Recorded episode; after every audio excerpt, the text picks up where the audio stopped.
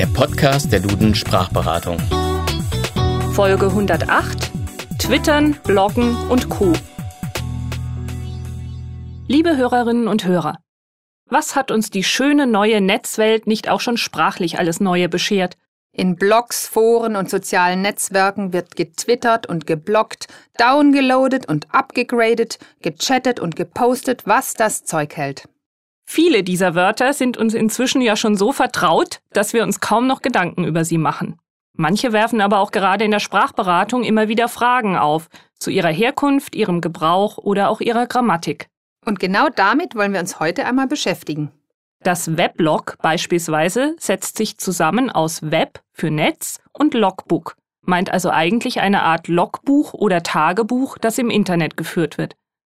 Die Kurzform Blog und die dazugehörigen Bloggerinnen und Blogger sowie auch das Verb bloggen sind uns ja bestens vertraut.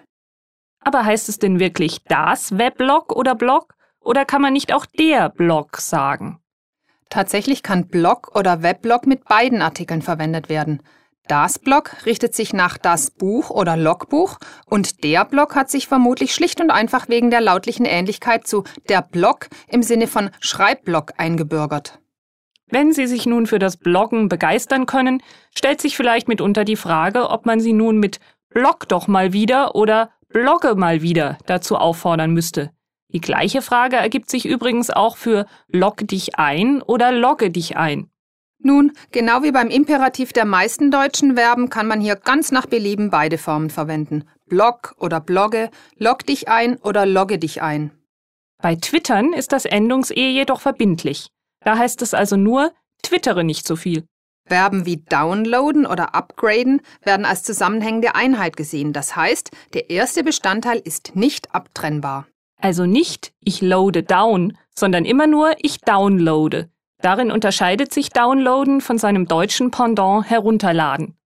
Allerdings verhält es sich dabei auch nicht so ganz konsequent. Bei bestimmten Formen wird der erste Bestandteil, wie auch bei Herunterladen, dann doch abgetrennt, nämlich im zweiten Partizip downgeloadet und im Infinitiv down zu loaden.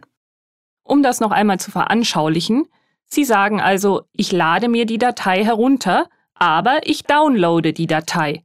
Ich habe vor, sie mir herunterzuladen oder ich habe vor, sie mir downzuladen. Gleiches gilt dann auch für vergleichbare Verben wie uploaden, upgraden oder downsizen. Übrigens, auch für das, was wir hier gerade betreiben, gibt es bereits ein Verb, nämlich podcasten.